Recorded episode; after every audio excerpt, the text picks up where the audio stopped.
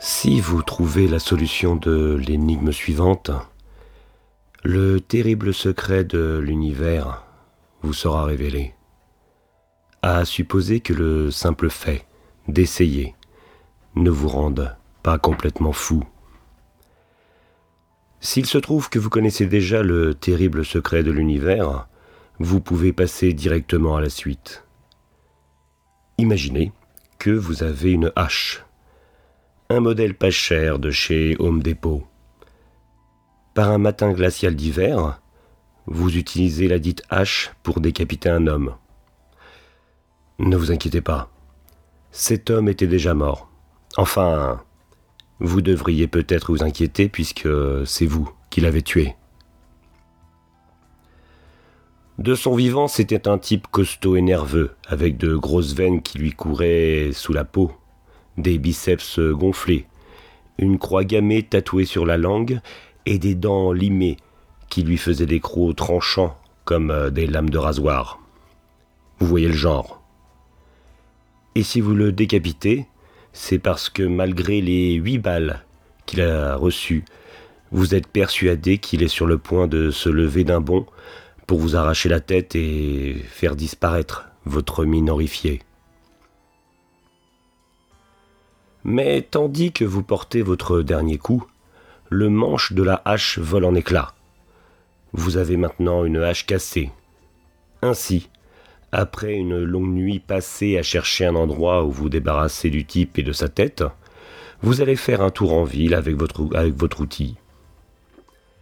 Vous vous rendez au magasin de bricolage et vous expliquez que les taches rougeâtres sur le bois sont de la sauce barbecue. Vous ressortez avec un manche flambant neuf. Votre hache, désormais réparée, reste dans votre garage jusqu'au printemps quand, par une matinée pluvieuse, vous découvrez dans votre cuisine une créature qui ressemble à une limace de 30 cm de long, portant ses œufs sur sa queue, en train d'avaler la moitié d'une fourchette visiblement sans effort.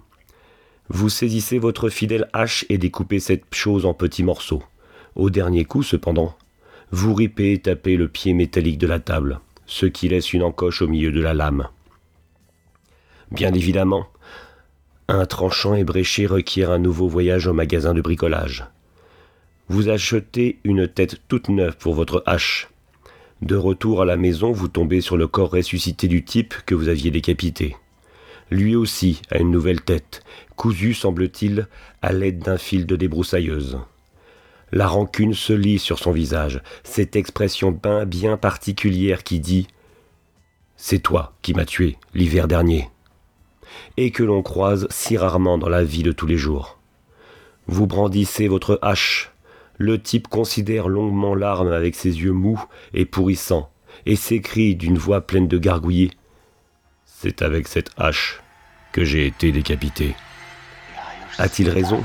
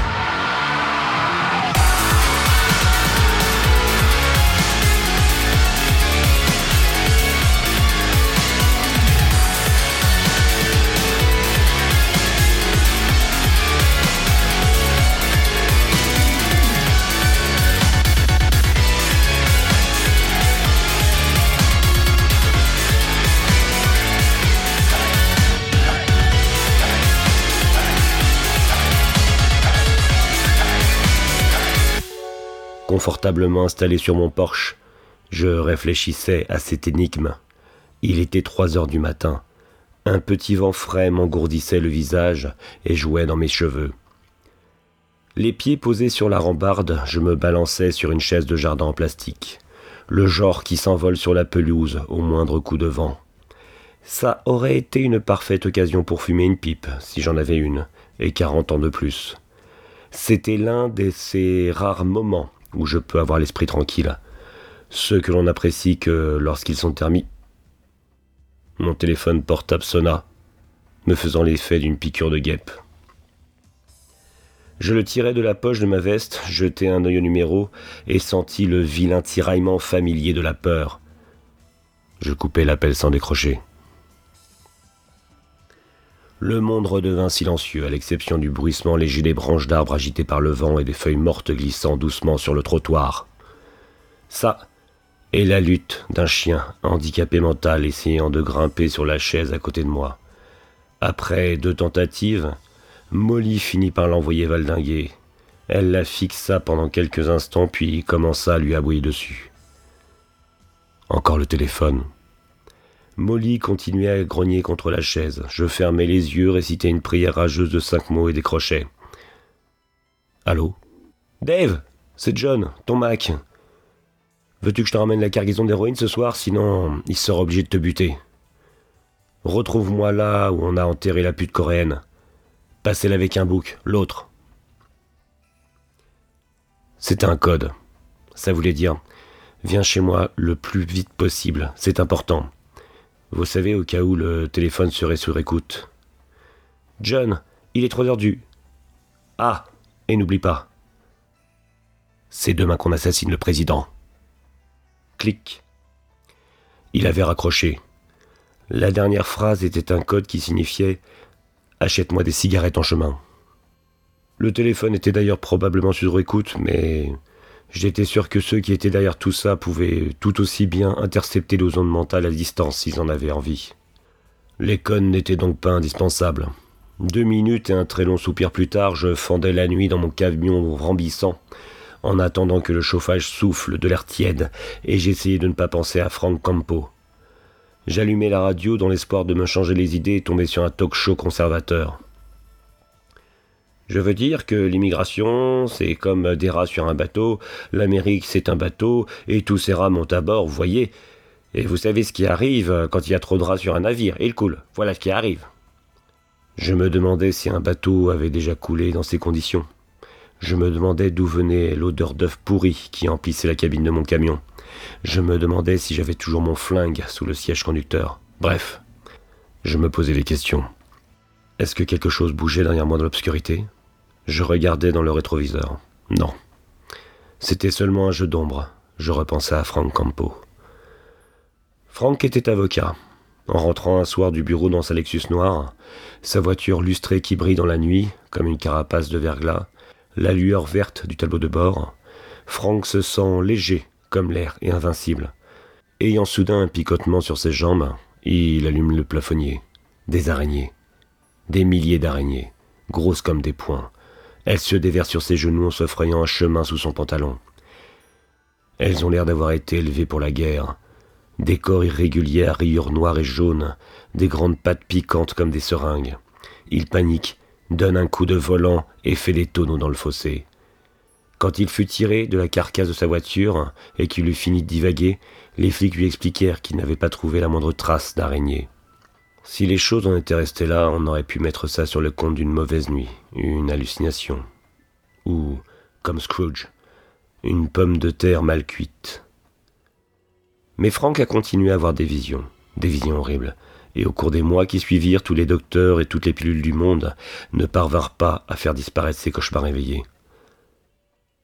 Pourtant, en dehors de ça, il se portait très bien, et était tout à fait lucide, aussi sain d'esprit qu'un soleil couchant.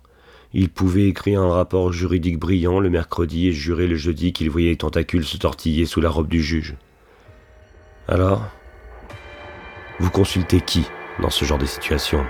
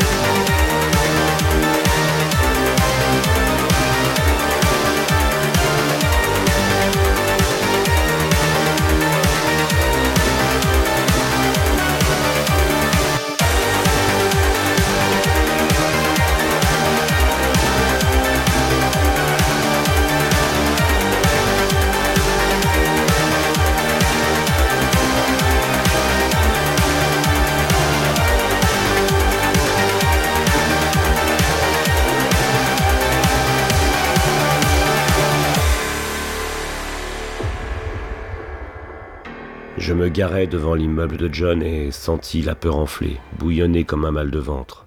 Le vent frais m'accompagna jusqu'à la porte, transportant une légère odeur de soufre depuis l'usine de produits pour déboucher les canalisations située à la sortie de la ville. Avec la silhouette des deux collines qui se dessinaient au loin, on avait presque l'impression de vivre à côté d'un géant qui pétait en dormant. Au deuxième étage, John m'ouvrit la porte de son appartement et fit immédiatement un geste en direction d'une fille très mignonne et visiblement très effrayée, assise sur le canapé. Dave, je te présente Shelly. Elle a besoin de notre aide. Notre aide. La peur frappa comme un coup de poing dans l'estomac. Les gens comme Frank Campo, cette fille, ne venaient jamais demander notre aide quand ils avaient besoin de réparer leur carburateur. On avait une spécialité. Shelly devait avoir 19 ans, des yeux bleus pastel, une peau de porcelaine qui lui donnait un air de poupée et des boucles châtaines réunies en une queue de cheval. Elle portait une longue jupe ample qu'elle ne cessait de tripoter et qui accentuait sa petite taille. Elle dégageait cette euh, vulnérabilité étudiée et implorante qui rend fou certains hommes. Ces filles en détresse que l'on a envie de sauver, de ramener à la maison, et à qui faire un câlin en leur jurant que tout va s'arranger. Elle avait un bandage blanc autour de la tête. John se dirigea vers le coin cuisine de son minuscule appartement et revint avec une tasse de café. Je me retins de lever les yeux au ciel. Son professionnalisme de pseudo-psy était franchement peu crédible dans une pièce où trônait un immense écran plasma branché à quatre consoles de jeux vidéo. John arborait un catogan impeccable, comme s'il devait se rendre à un entretien d'embauche, et portait une chemise fermée jusqu'en haut. De temps en temps, il parvenait à avoir l'air d'un adulte. J'étais sur le point de mettre la fille en garde contre le café de John. Son breuvage ressemblait plutôt à de l'acide de batterie, dans lequel quelqu'un aurait pissé avant de le marabouter pendant plusieurs heures. Mais John se tourna vers elle et demanda à la manière d'un avocat Shelly, racontez-nous votre histoire. Elle posa ses yeux timides sur moi. C'est mon copain. Il a. Il refuse de me laisser tranquille. Il me harcèle depuis une semaine. Mes parents sont partis en vacances et je... Je suis terrifié à l'idée de rentrer chez moi. Elle secoua la tête, apparemment à court de mots. Elle but une gorgée de café et grimaça comme s'il l'avait mordu. Mademoiselle? Maurice, souffla-t-elle. Mademoiselle Maurice, je vous recommande vivement de vous rendre dans un centre pour femmes battues. Vous pourrez y déposer une main courante et être en sécurité. Il y en a trois en ville. Si vous voulez, euh, je peux les appeler. Il... En fait, mon copain est mort il y a deux mois. John me jeta un petit regard euh, enjoué, comme pour dire Tu as vu ce que je te ramène, Dave? Je détestais ce regard. Je. Je ne savais pas où aller. Un ami à moi m'a dit que vous régliez euh, les situations inhabituelles. Elle poussa une pile de DVD sur le bord de la table et posa sa tasse de café, qu'elle considéra avec méfiance, comme pour se souvenir de ne pas en reprendre. Elle se tourna vers moi. Il paraît que vous êtes les meilleurs.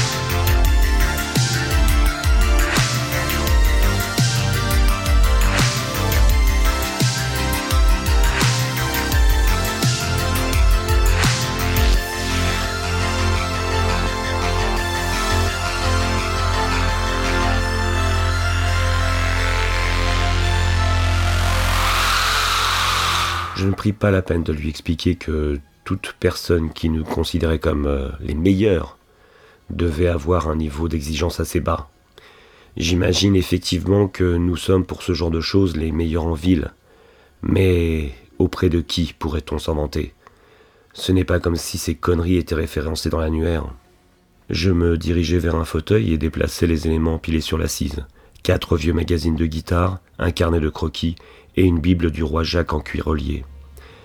Alors que je m'asseyais, un des pieds se cassa et le fauteuil s'affaissa d'environ 30 degrés. Je m'étendis nonchalamment, l'air détaché, en essayant de faire croire que c'était exactement ce que j'avais prévu. D'accord. Et quand il vient, vous le voyez? Oui.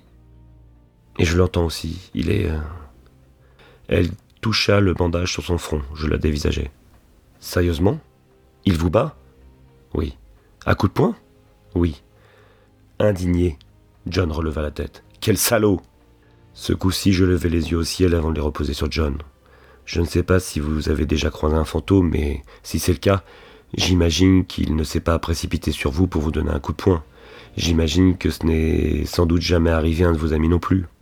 La première fois, dit Shelley, j'ai cru que j'étais devenue folle. Jusqu'à maintenant, je n'ai cru. Je n'ai jamais cru aux fantômes. Bien sûr. Cette réplique était incontournable. Les gens veulent toujours avoir l'air crédible. Écoutez, mademoiselle, je ne veux pas. Je lui ai dit qu'on allait s'en occuper ce soir, me coupa John, avant que je puisse introduire une pensée rationnelle dans cette histoire. Il lance sa maison à. entre guillemets, nom de la ville effacée par respect de la vie privée. Je me suis dit qu'on pourrait y aller ensemble, quitter la ville pour la nuit et donner une leçon à ce connard. Son petit discours m'irrita profondément car John savait très bien que cette histoire était bidon. Mais soudain je compris que oui, John le savait très bien, mais qu'il m'avait appelé pour essayer de me maquiller avec cette fille. Mignonne comme tout, un copain mort, l'occasion d'être son héros. Comme d'habitude, j'hésitais entre le remercier et lui mettre un coup de genou dans les couilles. Ces objections différentes me vinrent à l'esprit, mais finirent toutes par s'annuler. Peut-être que si ça avait été un nombre impair. On est montés tous les trois dans la Branco et on a expliqué à Shelley qu'elle ne pouvait pas prendre le volant avec sa blessure au crâne mais en réalité, euh, que son histoire ait été vraie ou non, nous avions toujours en tête l'étonnante voiture Vivarium Mr. Campo. Vous voyez Franck avait appris à la dure que les créatures obscures qui se tapissent dans l'ombre ne hantent pas les vieilles maisons ou les bateaux abandonnés. Elles hantent les esprits. Shelley était recroquevillé à la place du passager, le regard perdu au loin. Alors, euh, vous faites ça souvent? De temps à autre, répondit John, ça va faire quelques années. Comment est-ce qu'on se lance là-dedans? Tout a commencé par un incident, ou plutôt une série d'incidents. Un premier mort, puis un deuxième, quelques drogues, c'est une longue histoire, mais il nous arrive de voir des choses. J'ai par exemple un chat mort qui me suit partout et se demande pourquoi je ne le nourris jamais. Ah, une fois mon hamburger a commencé à beugler pendant que je le mangeais. Il me jeta un coup d'œil. Tu te souviens? Je répondis par un grognement. Il ne beuglait pas, John. Il hurlait. Shelley n'avait plus vraiment l'air d'écouter. Ça s'appelle le syndrome de Dante, expliqua John, qui n'avait jamais utilisé ce nom auparavant. Dave et moi avons acquis le pouvoir de voir l'enfer. Mais il se trouve que l'enfer est ici. Il est en nous et autour de nous, comme des microbes qui grouillent dans tes poumons, tes tripes, tes veines. Hé, regardez un hibou Tout le monde tourna la tête. C'était bien hibou.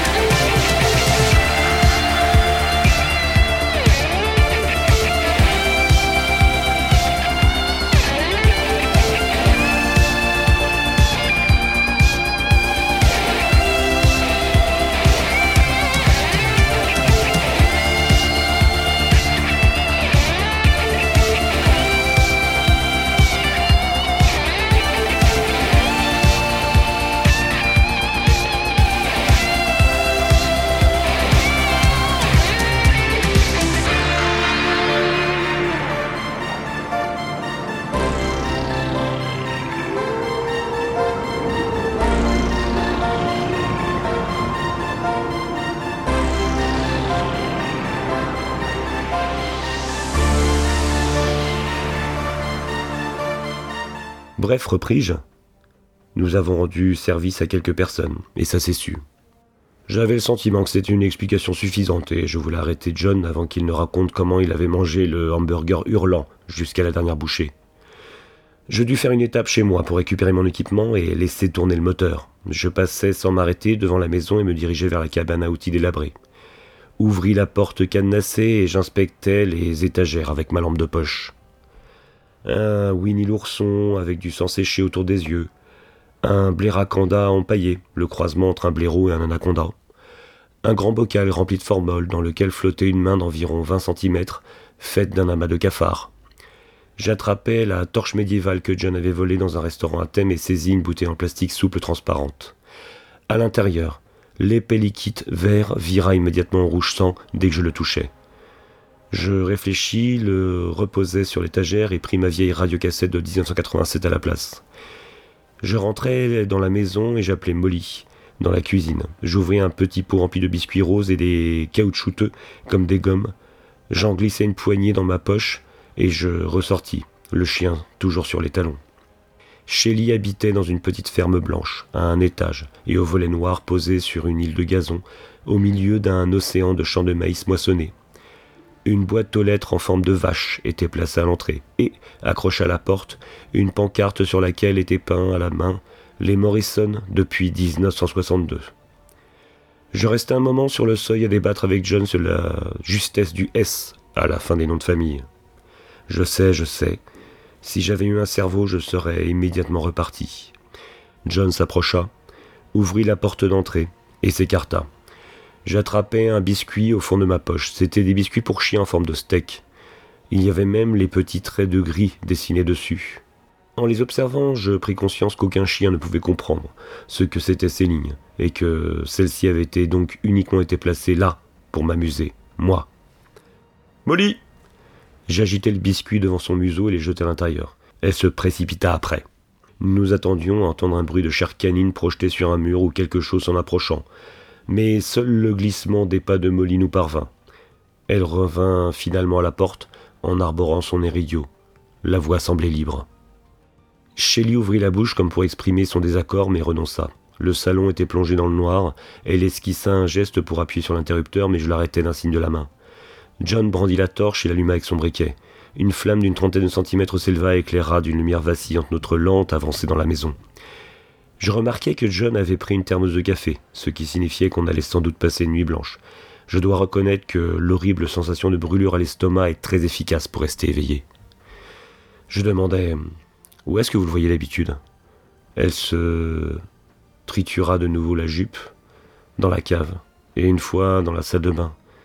Sa main est euh, remontée par les toilettes pendant que je. Ok. Montrez-nous la porte de la cave.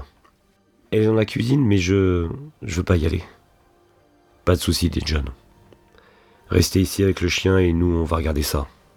Je me dis que ça aurait dû être ma réplique de séduisant chevalier servant. On a descendu l'escalier à la lumière de la torche tandis que Shelly attendait derrière nous, accroupie, près de Molly dont elle caressait le dos.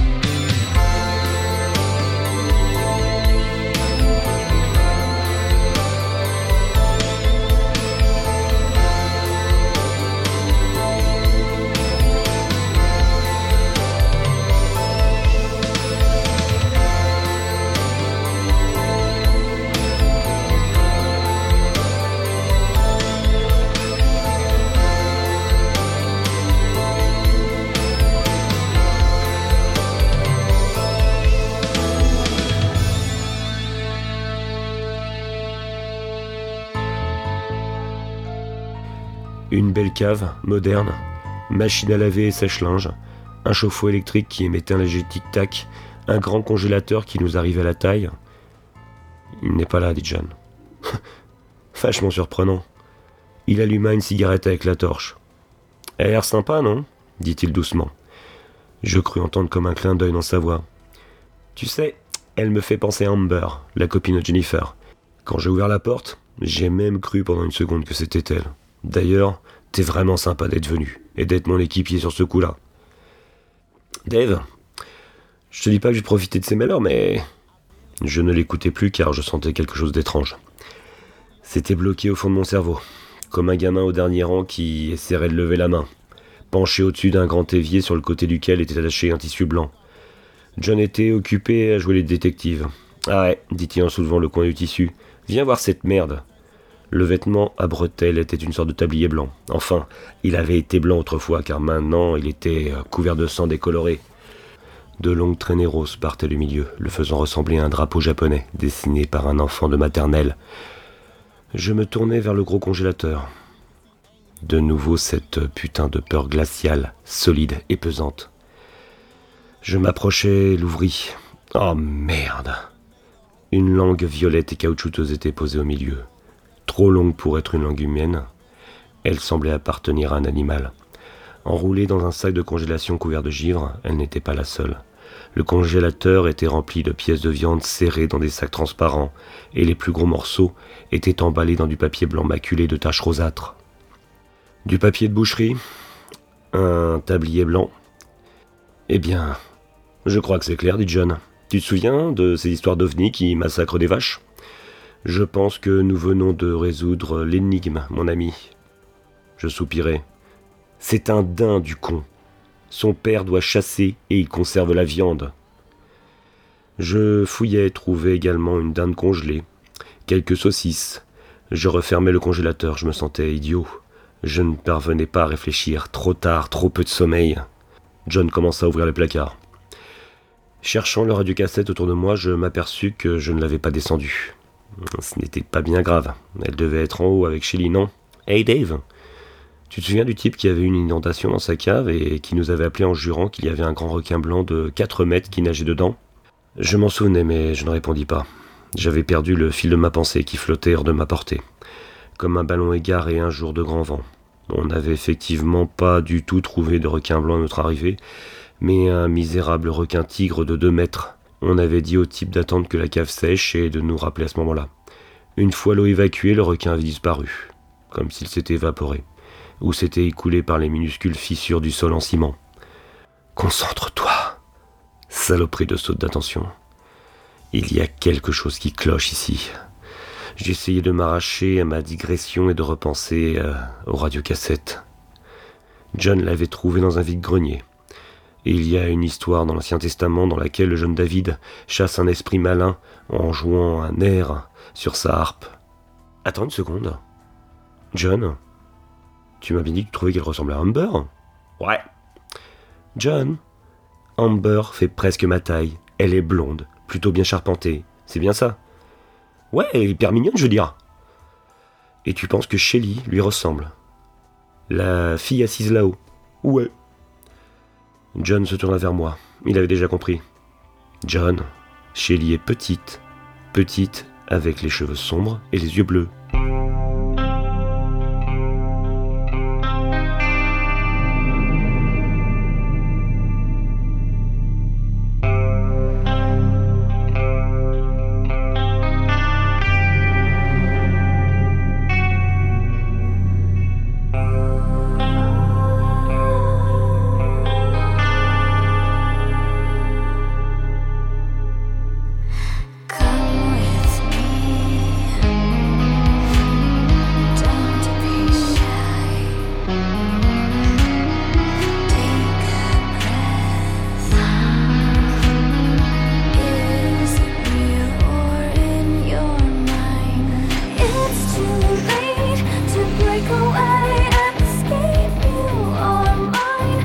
turning back until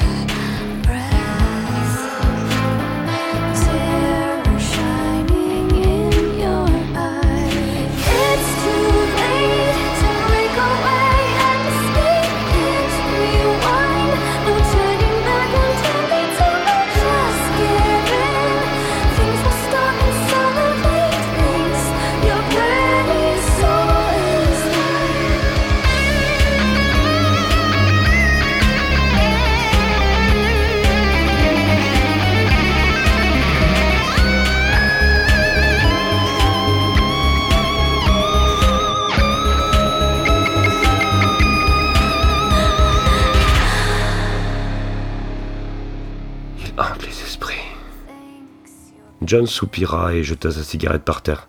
Putain On fit un pas vers l'escalier avant de nous immobiliser. Shelly était assise sur la marge du milieu, le bras autour du cou de Molly, innocente, le regard inquiet, dans son rôle. Je montais doucement sur la troisième marche. Dites-moi, mademoiselle, euh, excusez-moi, j'ai oublié votre nom de famille. Appelez-moi Shelly. Oui, mais rafraîchissez-moi euh, quand même la mémoire, je déteste oublier les noms. Maurice. Je fis encore un pas vers elle. C'est bien ce que je pensais. Un autre pas. J'entendis John s'approcher derrière moi. Dans ce cas, à qui appartient cette maison? Quoi? Il y a écrit Morrison sur le panneau extérieur. Morrison, pas Maurice? Pourriez-vous vous décrire physiquement, s'il vous plaît? Je ne... Vous comprenez, John et moi avons une image de vous complètement différente. Bon, c'est vrai que John a des problèmes de vue à cause de la masturbation incessante, mais je ne pense pas elle éclate en serpent. Très exactement. Son corps se répandit sur le sol en une flaque sombre et grouillante. C'était un amas de longs serpents noirs qui se rampaient les uns sur les autres en descendant les marches. On les repoussa à coups de pied. John les écarta avec sa torche. Certains avaient des taches couleur chair ou arboraient sur leurs écailles le motif à fleurs de la jupe de Shelley. J'aperçus un serpent avec un œil humain bleu pastel sur le flanc. Molly sursauta, aboya, un peu en retard selon moi, et fit semblant d'essayer de mordre l'un des serpents. Elle bondit en haut des marches et disparut par la porte. Nous écartions les bestioles et montions l'escalier 4 à 4 à la suite du chien quand la porte de la cave se referma toute seule. Je tendis la main vers la poignée qui commença à fondre, viant en rose avant de prendre la forme d'un pénis mou, celui-ci rebondissant contre la porte comme si un homme était en train de l'introduire par le trou de la poignée. Me retournant vers John, je dis euh, On peut pas ouvrir cette porte. Je dévalai l'escalier, John sauta les cinq dernières marches pour atterrir sur le béton. Les serpents se sauvèrent dans la lumière de la torche et disparurent sous les étagères entre les cartons. C'est alors que la cave commença à se remplir de merde. Les bouches d'évacuation débordèrent d'une vidange marron précédée d'une puanteur saisissante. Je cherchai en vain une fenêtre par laquelle nous aurions pu nous échapper. Les eaux usées montaient depuis le centre de la pièce et formaient des tourbillons autour de mes chaussures. John cria Là Je le vis attraper un petit cajon en plastique sur une étagère, le poser par terre, grimper dessus, rester là, surplombant la merde montante. Et il me dit et dit Qu'est-ce que tu fous? Va nous trouver une sortie J'étais enfoncé jusqu'aux chevilles dans une mare à la tiédeur douteuse. Je pataugeais la tête en l'air jusqu'à trouver le grand conduit carré qui reliait la chaudière au rez-de-chaussée. La conduite de retour d'air. J'attrapais un long tournevis accroché au mur, l'insérais dans l'interstice entre le conduit métallique et le plafond et détachais le tuyau dans un crissement de métal arraché. Le bord du tuyau me scia le doigt, tandis que je tirais dessus pour atteindre le salon plongé dans la pénombre. Je sautais, afin d'atteindre et de repousser la grille métallique qui s'ouvrait sur la pièce. Je bondis de nouveau et attrapai le sol moqueté à deux mains grâce à une série de mouvements saccadés. Je parvins à me tracter et à rouler sur le sol du living. Je vis une flamme vacillante dans le trou carré, suivie de la torche et de la main de John. Au bout de quelques secondes, nous fûmes tous les deux dans le salon à regarder autour de nous en respirant bruyamment. Rien. Un bruit sourd et vibrant se fit entendre, un rire, un bruit sec et rauque comme une toux, comme si la maison elle-même expulsait l'air de ses gigantesques poumons de bois et de plâtre. Connard, dit John. Écoute-moi bien, demain je change de numéro de portable et ne compte pas sur moi pour te le communiquer, mais finissons-en avec ça. L'un et l'autre, nous connaissions la chanson. Il fallait maintenant trouver un moyen de débusquer cette chose. John me tendit son briquet. Molly me suivit jusqu'à l'endroit où nous avions laissé le ghetto blaster et le reste de l'équipement. J'allumai quelques bougies, juste euh, ce qu'il faut pour créer une atmosphère sinistre. John partit se doucher et je trouvai une seconde salle de bain, dans laquelle j'entrepris de retirer la crasse que j'avais sur les chaussures et sur les pieds. Oh non cria John par-dessus le bruit de l'eau. Il fait si sombre dans la douche, je suis tout seul, je suis si nu et vulnérable. Désœuvré, je visitai un peu la maison et finis par trouver une chambre. Je jetai un œil à ma montre, soupirai et m'allongeai sur le lit. Il était quasiment cinq heures du matin. Parfois, ça pouvait durer des heures, parfois des jours. Du temps, c'est tout ce qu'ils avaient.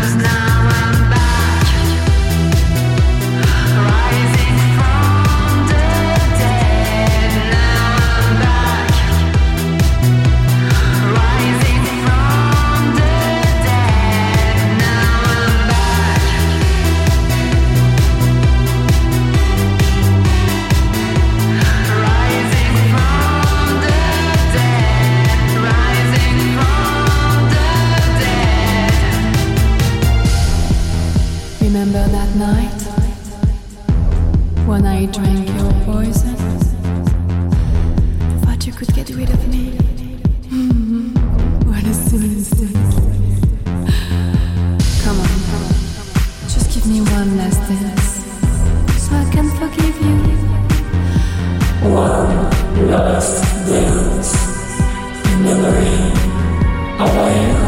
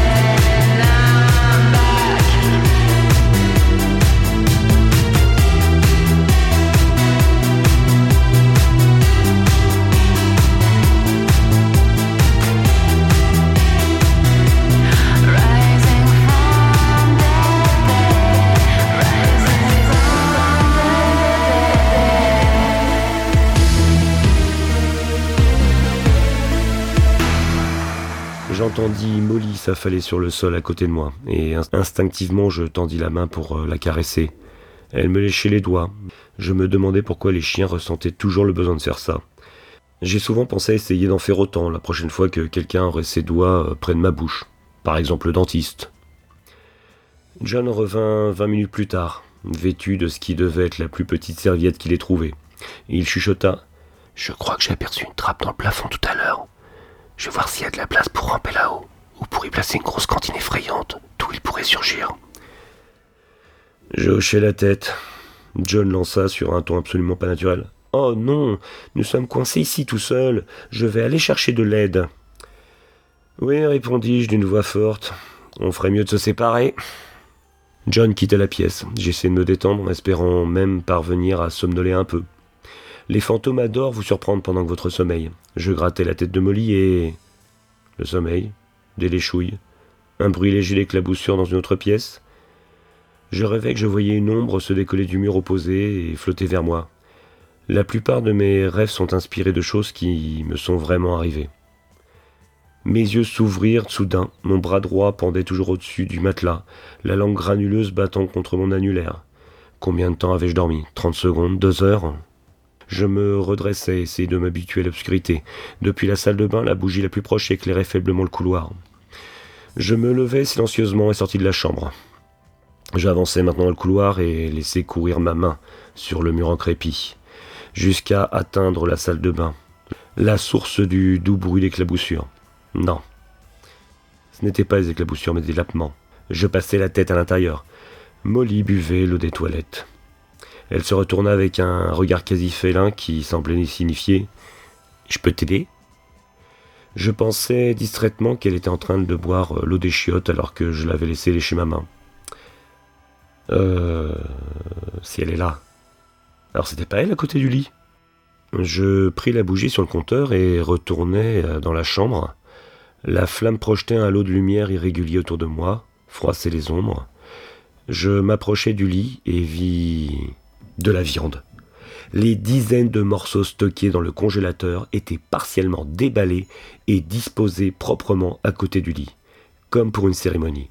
Ils formaient un corps humain. J'avançai la lumière près de là où devait se trouver la tête et identifiai une dinde congelée, toujours sous emballage, en dessous. Entre la dinde et le torse pendait une langue de daim qui s'agitait toute seule.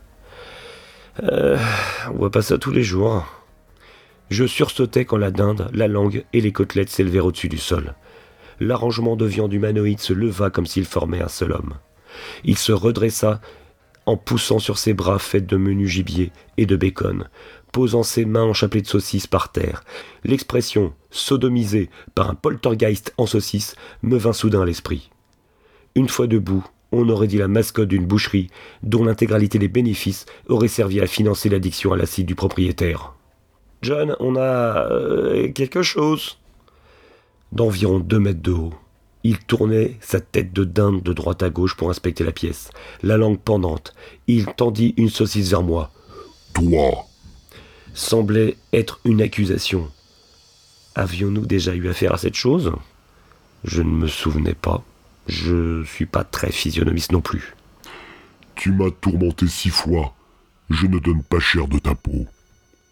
Je n'ai aucun moyen de savoir si le terme qu'il employait était cher au lieu de cher. C'est cher, cher, cher, c'est cher. Note du lecteur.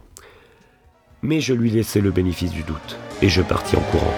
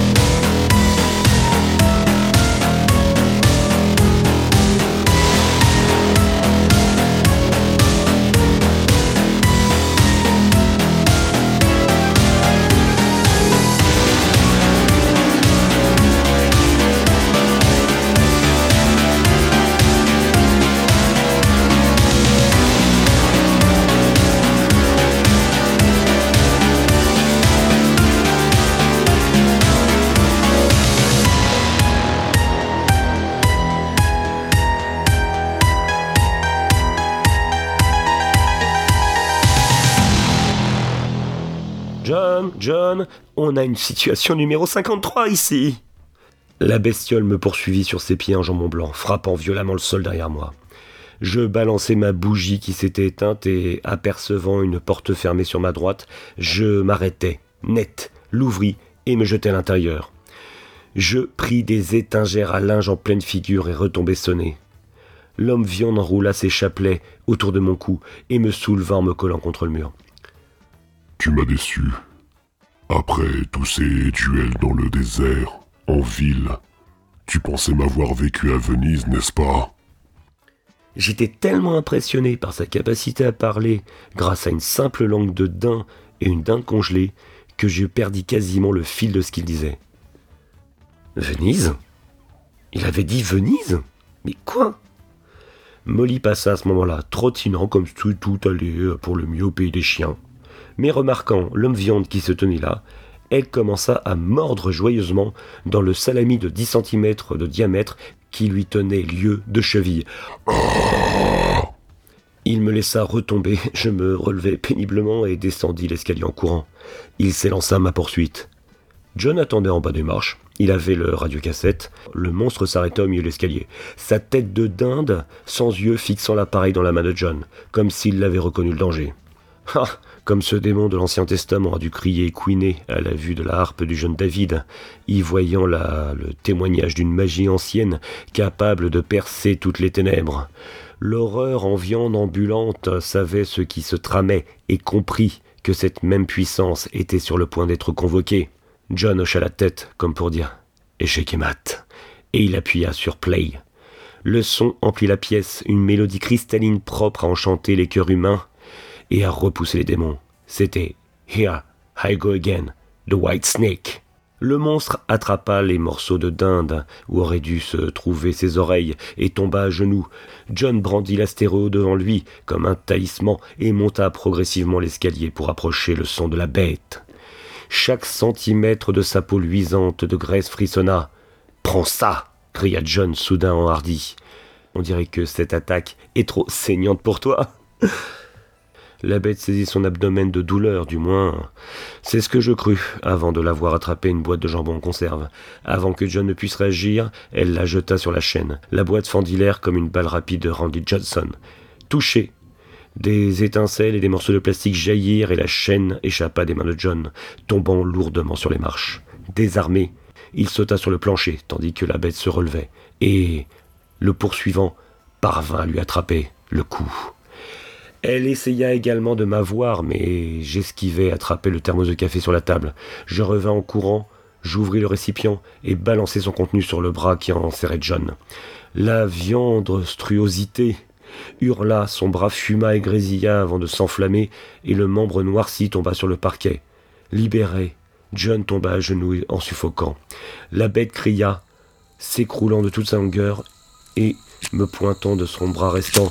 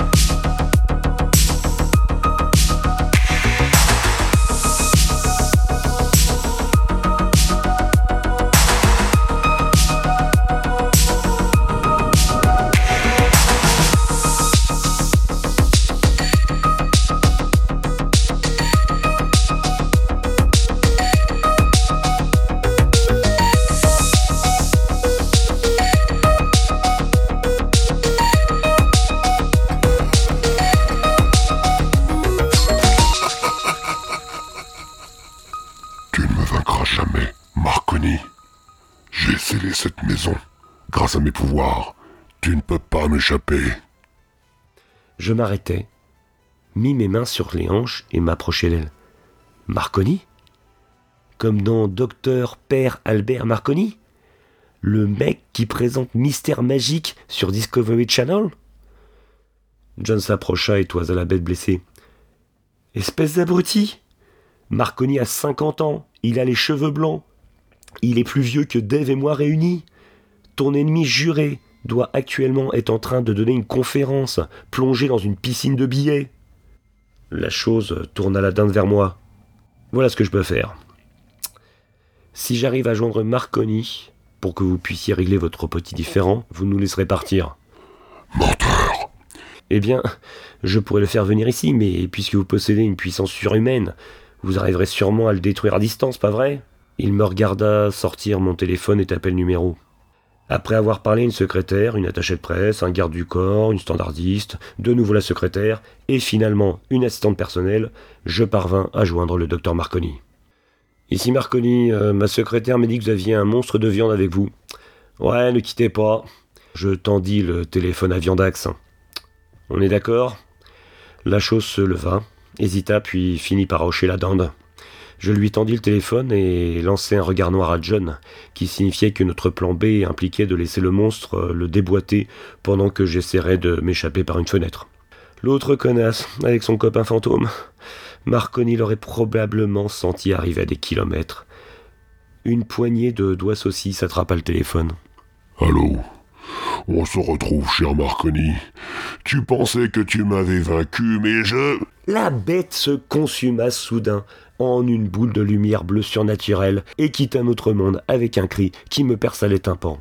La viande sans vie heurta le sol, morceau par morceau, et le téléphone portable tomba à côté de la pile. Le silence. Putain, il est fort dit John.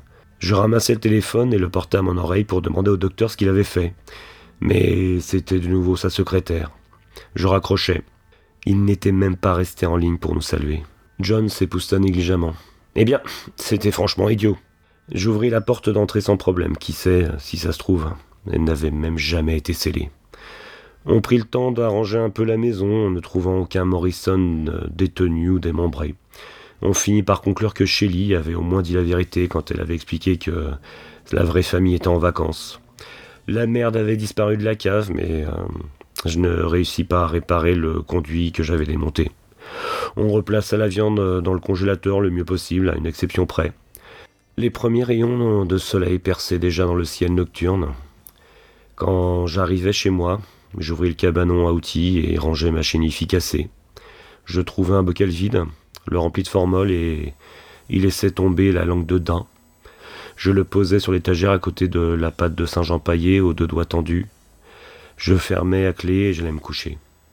Extrait du journal de David Wong. Vous venez d'écouter le prologue de John meurt à la fin par euh, David Wong, a.k.a. John Pargin, paru en France en 2014 aux éditions Super 8. Vous écoutiez Sinspiration sur les ondes de Galaxy Pop. C'était Chris Yukigami. Passez un bon Halloween. Bye.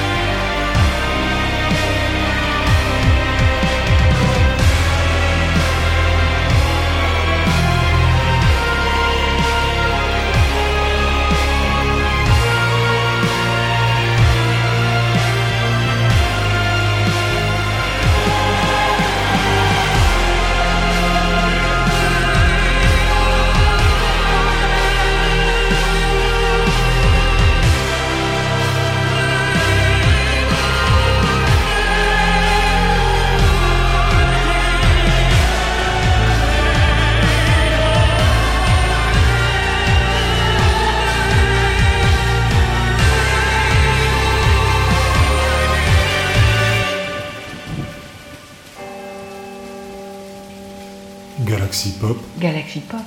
Galaxy Pop, Galaxy Pop. Wow. Galaxy Pop. Pop.